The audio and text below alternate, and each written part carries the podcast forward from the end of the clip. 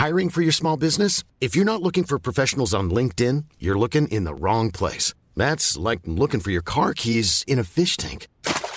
LinkedIn helps you hire professionals you can't find anywhere else, even those who aren't actively searching for a new job but might be open to the perfect role. In a given month, over 70% of LinkedIn users don't even visit other leading job sites. So start looking in the right place. With LinkedIn, you can hire professionals like a professional. Post your free job on linkedin.com slash people today.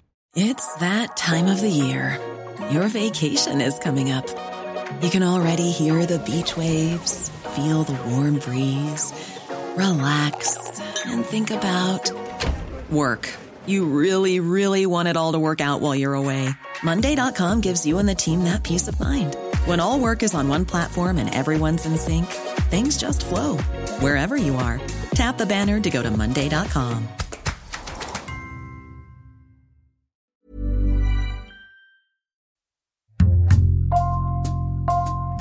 Bonjour, c'est Jules Lavie pour Code Source, le podcast d'actualité du Parisien.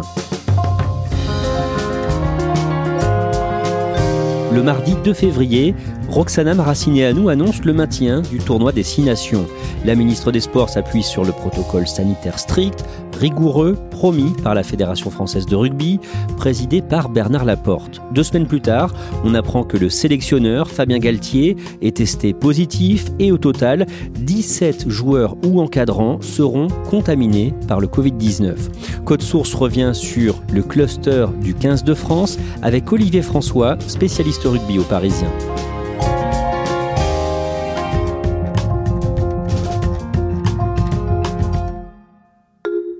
Olivier François, vous êtes euh, journaliste au service des sports du Parisien et vous suivez notamment l'actualité du rugby.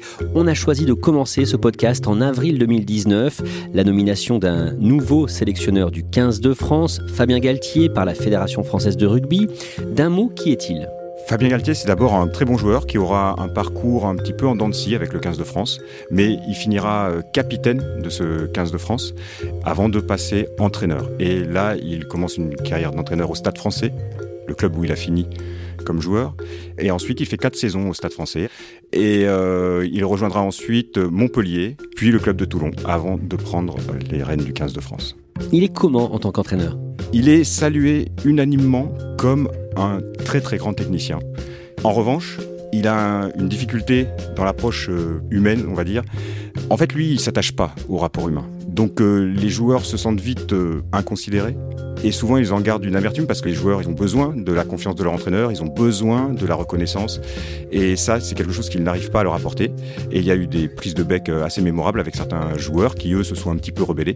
C'est quelqu'un qui n'arrive pas à être apprécié euh, des joueurs et il a très peu de défenseurs, en fait, sur ce plan-là. La saison 2019-2020 a été interrompue par euh, l'épidémie de coronavirus et le tournoi des six nations a été suspendu. Il s'est achevé à l'automne par une victoire des Anglais. La France termine deuxième. Olivier François, avec le Covid, comment est organisée l'édition 2021 Quel protocole est mis en place? Alors, c'était déjà un protocole sérieux, mais là, il est renforcé, c'est-à-dire que les joueurs étaient testés deux fois par semaine. Là, ils le sont tous les deux jours. La bulle autour d'eux est aussi euh, renforcée. Normalement, personne ne peut pénétrer dans cette bulle. Les journalistes n'ont plus accès aux joueurs. Ils sont en visioconférence. Ils ne vont plus voir les joueurs. Justement, comment ça se traduit concrètement pour euh, les joueurs? Il faut se dire que le 15 de France a préparé son tournoi à Nice. Les joueurs étaient regroupés dans un hôtel, ils n'avaient pas le droit d'en sortir. Ils n'en sortaient que par une navette qui les emmenait à leur lieu d'entraînement. Et voilà, ils voyaient personne, ils ne sortaient pas, c'était du jamais vu. Mais voilà, c'était qu'à ce prix-là qu'on leur a donné l'autorisation de jouer ce tournoi. C'est vraiment extrêmement strict. C'est très strict parce que la situation était euh, critique, euh, notamment en Angleterre, en Irlande. Euh, donc, on voulait pas donner un privilège aux sportifs de haut niveau, et donc il fallait vraiment être très, très, très respectueux pour pouvoir disputer la compétition, parce que c'est quand même une compétition qui multiplie les échanges, les voyages. Donc voilà, il faut, il faut être très strict.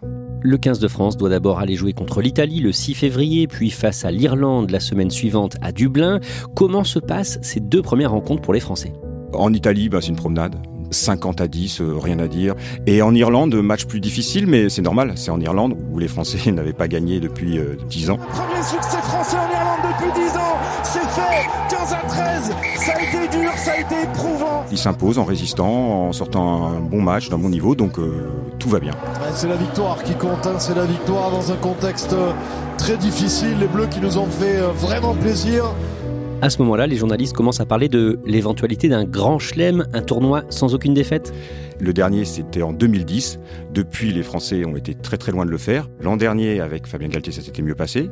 Mais là, on voit pas ce qui peut les en empêcher, puisque le seul match qui est le, plus difficile, c'est en Angleterre. Mais les Anglais sont vraiment pas performants. Depuis leur finale de la Coupe du Monde, ils ne cessent de décliner. Là, ils ne montrent rien. Ils ont été battus contre les Écossais chez eux. C'est une équipe qui semble euh, un peu lourde, un peu vieillissante. Et après, on, ne les voit pas non plus perdre contre les Écossais et les Gallois à domicile. Donc, euh, la route semble ouverte. Est-ce que le protocole sanitaire semble bien respecté à ce moment-là? À ce moment-là, oui. Sur le moment, rien ne filtre, tout va bien. Euh, on a l'impression que tout se passe euh, dans le meilleur des mondes. Olivier François, deux jours après euh, le match contre l'Irlande, le matin du mardi 16 février, un premier cas positif est détecté parmi l'encadrement du 15 de France. On apprend d'abord qu'un membre de l'encadrement, un préparateur physique, serait positif, mais on ne connaît pas son nom. Et on apprend aussi que Fabien Galtier serait un cas suspicieux. Et donc euh, là, euh, tout le monde se pose un peu des questions. Et il s'avère que Fabien Galtier est aussi euh, finalement testé positif. Donc ce préparateur physique dont on ne connaît pas le nom et Fabien Galtier sont les deux premiers cas de l'équipe de France. En théorie, personne n'a quitté la bulle sanitaire et donc personne n'a pu importer le Covid, c'est ça? Alors c'est là que les choses se compliquent parce que Fabien Galtier est testé le mardi. On a vu le lundi, la veille donc, à la cérémonie de récompense des Oscars du journal Midi Olympique, avec son joueur phare Antoine Dupont, qui a été euh, récompensé, et avec son capitaine euh, Charles Olivon. Tout avait l'air d'aller bien, euh, ils étaient sans masque. Ils avaient le droit de faire ça ou pas? Normalement, ils devraient prendre des précautions. Donc, ils devraient au moins être masqués le plus possible. Là, on était en intérieur. c'est pas un signe de grand sérieux quand même. L'équipe d'Écosse, le prochain adversaire des Bleus, elle réagit? Pour le moment, ils ne font pas de déclaration. Ils observent la situation. Après la découverte de ces deux cas positifs, de nouvelles mesures sont prises pour empêcher la propagation du virus? Alors, euh, on leur dit de faire le plus attention possible, mais surtout, on les renvoie chez eux. Donc euh, non, il n'y a pas vraiment de mesures. Peut-être là, euh, des questions se posent. N'aurait-il pas fallu les isoler dans leur chambre en attendant de faire des tests pour voir qui évoluerait de façon positive ou non? En tout cas, ils sont renvoyés chez eux dans leur famille, avec juste euh, l'assurance d'être testés euh, chez eux tous les deux jours. Que se passe-t-il dans les jours qui suivent? Et eh ben dans les jours qui suivent, c'est la prolifération du virus. On va apprendre que un autre adjoint de Fabien Galtier, euh, William Servat, est touché. Et puis surtout, on va apprendre le vendredi, coup de massue, Antoine Dupont est testé positif. Antoine Dupont, c'est le grand joueur de l'équipe de France. Ça veut dire qu'il va être isolé au moins une semaine il sera forfait euh, pour le match contre l'Écosse. Et on se dit que si Antoine Dupont a été touché, il était au milieu de, ses coéquipiers, il va pas être le seul. L'épidémie flambe dans les jours qui suivent. Le lundi 22 février, cinq nouveaux joueurs sont testés positifs, dont le capitaine Charles Olivon, qui était donc euh, avec Fabien Galtier euh, à cette cérémonie de midi olympique. Au total, 17 joueurs ou membres de l'encadrement sont positifs. Olivier François, est-ce que Marcoussis, le centre d'entraînement, est devenu un cluster à ce moment-là? Ah, c'est un cluster, oui, euh, sans aucun doute. Euh, il y a 12 joueurs touchés, 5 euh, membres de l'encadrement. Le virus est là, il, fait des dégâts, c'est une sorte de jeu de quilles. Est-ce qu'on sait comment le virus est entré dans le groupe? On commence à supposer que peut-être ça viendrait de l'équipe de France à 7, euh, dont certains joueurs ont renforcé les entraînements du 15 de France avant le match contre l'Irlande. Certains de ces joueurs ont ensuite été testés positifs la semaine suivante. Serge Chimon, qui est le référent Covid de, l'équipe de France, qui est le vice-président de la Fédération française, lui, dans une interview à Midi Olympique le dimanche, il dit clairement que ça vient pas des joueurs de l'équipe de France à 7, mais que le patient zéro est le préparateur physique et que voilà, le virus est venu par lui. Mais dans le 15 de France, les regards se tournent aussi vers le sélectionneur Fabien Galtier.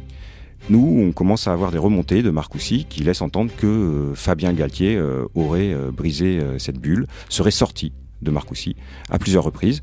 Et là, on rentre dans une toute autre dimension. C'est-à-dire? C'est-à-dire que là, c'est celui qui était censé donner l'exemple, celui qui a dressé un cadre de vie très strict aux, joueurs, euh, qui leur a fait des très grands discours sur l'importance du maillot et des codes de vie et d'honneur. Euh, celui-là même aurait fauté, serait sorti de la bulle et on se dit qu'il a peut-être rapporté le virus. Est-ce que des joueurs expriment leur mécontentement malgré tout? En aparté. Ils ont peur pour leur famille, parce qu'ils sont rentrés chez eux. Et donc euh, certains sont assez inquiets, assez inquiets. Et du coup, il y a une sorte de malaise qui est en train de naître, surtout que on, sent qu'au-dessus, la fédération cherche à allumer des contre-feux, euh, un peu bizarrement. Le président, Bernard Laporte, il prend la défense de son sélectionneur euh, et il dit que qu'à sa connaissance, il lui a demandé et qu'il n'a pas rompu le protocole. Voilà, il semble ne pas vouloir reconnaître la moindre incartade. Malgré tout ça, les entraînements reprennent le mercredi 24 février à Marcoussis. Le 15 de France doit affronter l'Écosse le dimanche qui suit au Stade de France, mais ça ne se passe pas comme prévu. Les 31 joueurs qui sont revenus le lundi à Marcoussis sont testés tous les jours à ce moment-là. Et ils ont tous été testés négatifs le lundi, le mardi. C'est là que, dans les tests qui auront lieu le mercredi soir, on va apprendre que un de ces joueurs-là est testé positif. Et là, tout s'effondre parce que ça veut dire que le virus est toujours là, qui peut faire des dégâts, et ça veut dire qu'il faut prendre des décisions. Ça ne fait qu'envenimer une situation qui est déjà euh, bien euh, explosive. Et le jeudi, donc, tout s'enchaîne. Le match euh, contre l'Écosse est, reporté, évidemment. Les joueurs sont isolés complètement en chambre euh, avant d'être envoyés chez eux. Ils repartiront le vendredi dans des taxis individuels. Donc là, tous les projecteurs sont sur cette équipe de France qui sombre dans le ridicule parce que elle a été emportée par son cluster. Euh, aucune de ces mesures n'ont pu empêcher que le virus circule. Donc l'équipe de France est sous le feu des critiques c'est la seule équipe hein, qui est touchée comme ça. Évidemment, ça ne fait pas sourire les Écossais, qui euh, eux venaient jouer et, eux ont respecté euh, tout ce qu'il fallait. Ça ne fait rigoler personne euh, outre-Manche. Il y aura des déclarations en disant que les Français auraient dû avoir match perdu. Et puis en France, c'est une très très mauvaise publicité, notamment pour les pour les autorités qui ont validé le protocole. La ministre déléguée au sport, Roxana Maracineanu, est furieuse. Elle le fait savoir le vendredi 26 février en direct sur BFM TV. Elle demande à la Fédération française de rugby de prendre ses responsabilités. Nous, au ministère des Sports, euh, nous avons autorisé euh, les, joueurs à voyager, à pouvoir euh, aussi s'entraîner dans certaines conditions. Voilà, nous avons donné une autorisation et nous pouvons aussi retirer cette autorisation. Elle avait déjà eu un entretien avec Bernard Laporte pour lui demander des explications. Mais là, elle passe à un autre niveau. Elle demande à ce qu'une enquête soit diligentée par la fédération française. Elle veut savoir, elle veut des résultats, elle, elle veut qu'on vienne lui montrer ce qui s'est passé. Le mardi 2 mars, la Fédération française de rugby rend son rapport au ministère. Ce rapport, il dédouane euh, tout le monde. C'est-à-dire que le protocole a été parfaitement respecté. Euh, c'est un joueur de l'équipe de France à 7 euh, qui aurait transmis le virus alors qu'il était négatif, mais en période d'incubation. Voilà. Il a quand même été signé par deux grands professeurs, Com et Salomon, qui font partie de la cellule médicale du 15 de France. Mais franchement, là, ça surprend tout le monde. Il n'y a pas de responsable, tout s'est bien passé, mais le virus est venu, le risque zéro n'existe pas. Tout possible. C'est un soulagement pour Fabien Galtier et pour Bernard Laporte? Ah Oui, c'est un soulagement. Pour euh, Bernard Laporte d'abord. Pour moi, personne n'a entré le protocole. Et ni Fabien Galtier. Que les choses soient claires. Je crois que personne n'a fait de faute. Il faut qu'on aille encore plus loin dans ce protocole. Et évidemment pour Fabien Galtier, parce que ça veut dire qu'il a respecté le, protocole. Donc euh, eux, c'est un énorme soulagement. Oui.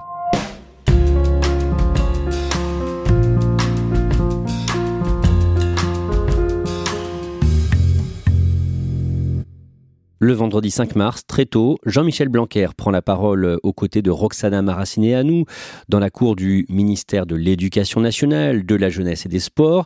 Ils ont étudié le rapport en question et ils viennent de, parler avec Bernard Laporte. Que disent-ils?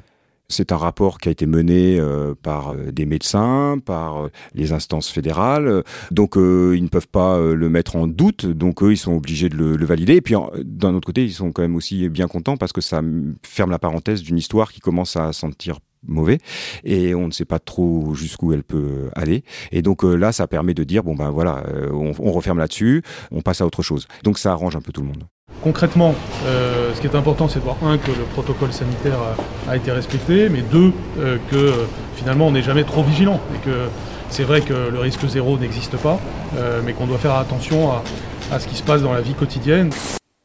Vous, Olivier François, est-ce que ces explications donc du virus qui aurait été apporté par un joueur de, l'équipe de rugby à 7 vous ont convaincu? Non. Non, pas du tout, parce que, admettons qu'il soit en période d'incubation Pourquoi aurait-il contaminé d'abord Fabien Galtier, avec qui les joueurs ont très peu de contact, avant même les autres joueurs du 15 de France avec lesquels il s'entraîne donc ça ça tient pas. Il aurait dû d'abord contaminer les joueurs avec lesquels il s'entraîne et Ensuite, éventuellement, dans un deuxième temps, euh, Fabien Galté. Donc déjà, ça, ça, paraît fumeux.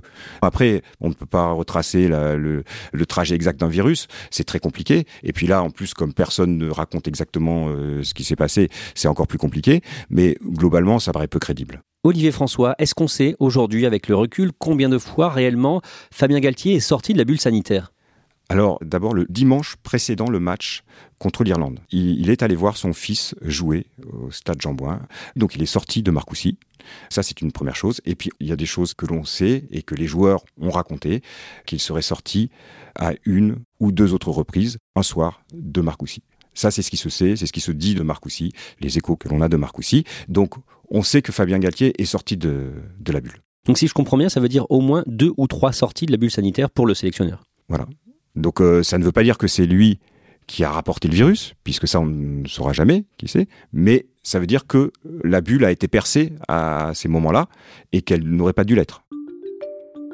À l'approche du match en Angleterre, le samedi 13 mars, l'entraînement reprend pour les Français le lundi 8 mars à Marcoussis. C'est là que le sélectionneur Fabien Galtier retrouve ses joueurs?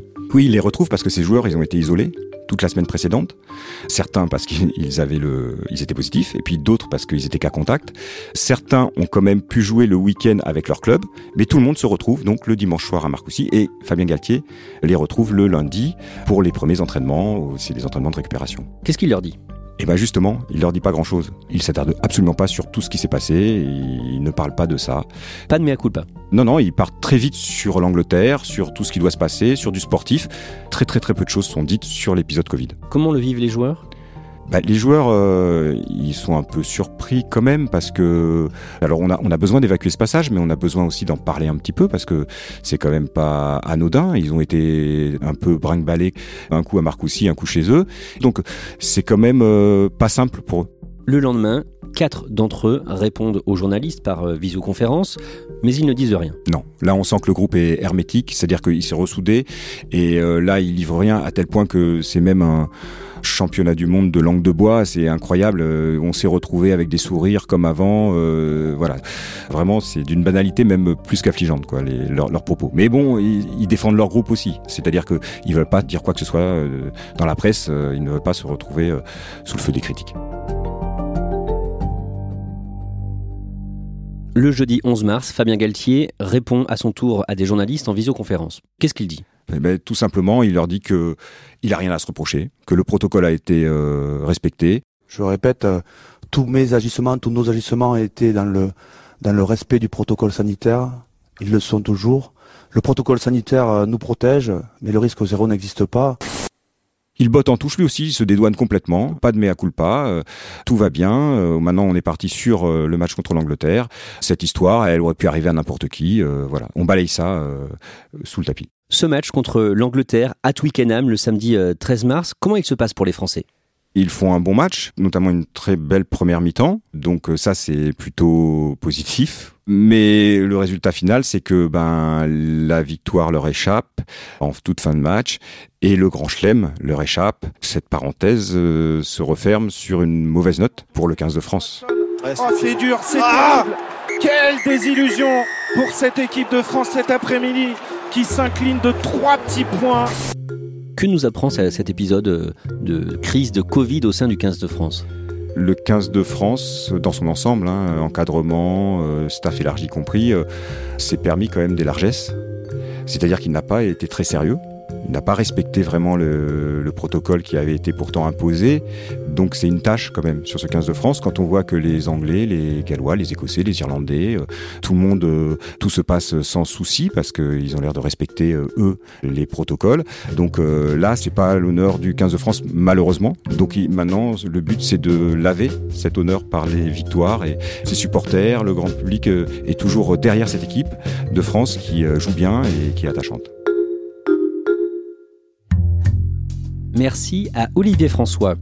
Cet épisode a été préparé par Mathias Pengili, production Raphaël Pueyo et Marion Botorel, réalisation Julien Moncouquiol.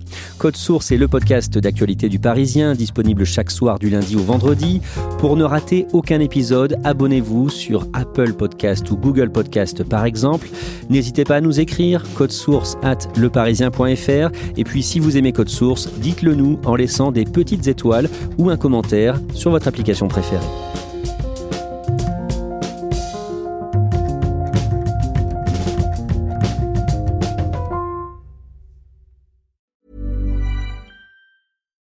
Deserves the best, and there's no better place to shop for Mother's Day than Whole Foods Market. They're your destination for unbeatable savings, from premium gifts to show-stopping flowers and irresistible desserts. Start by saving 33% with Prime on all body care and candles. Then get a 15-stem bunch of tulips for just $9.99 each with Prime. Round out Mom's menu with festive rosé, irresistible berry chantilly cake, and more special treats. Come celebrate Mother's Day at Whole Foods Market.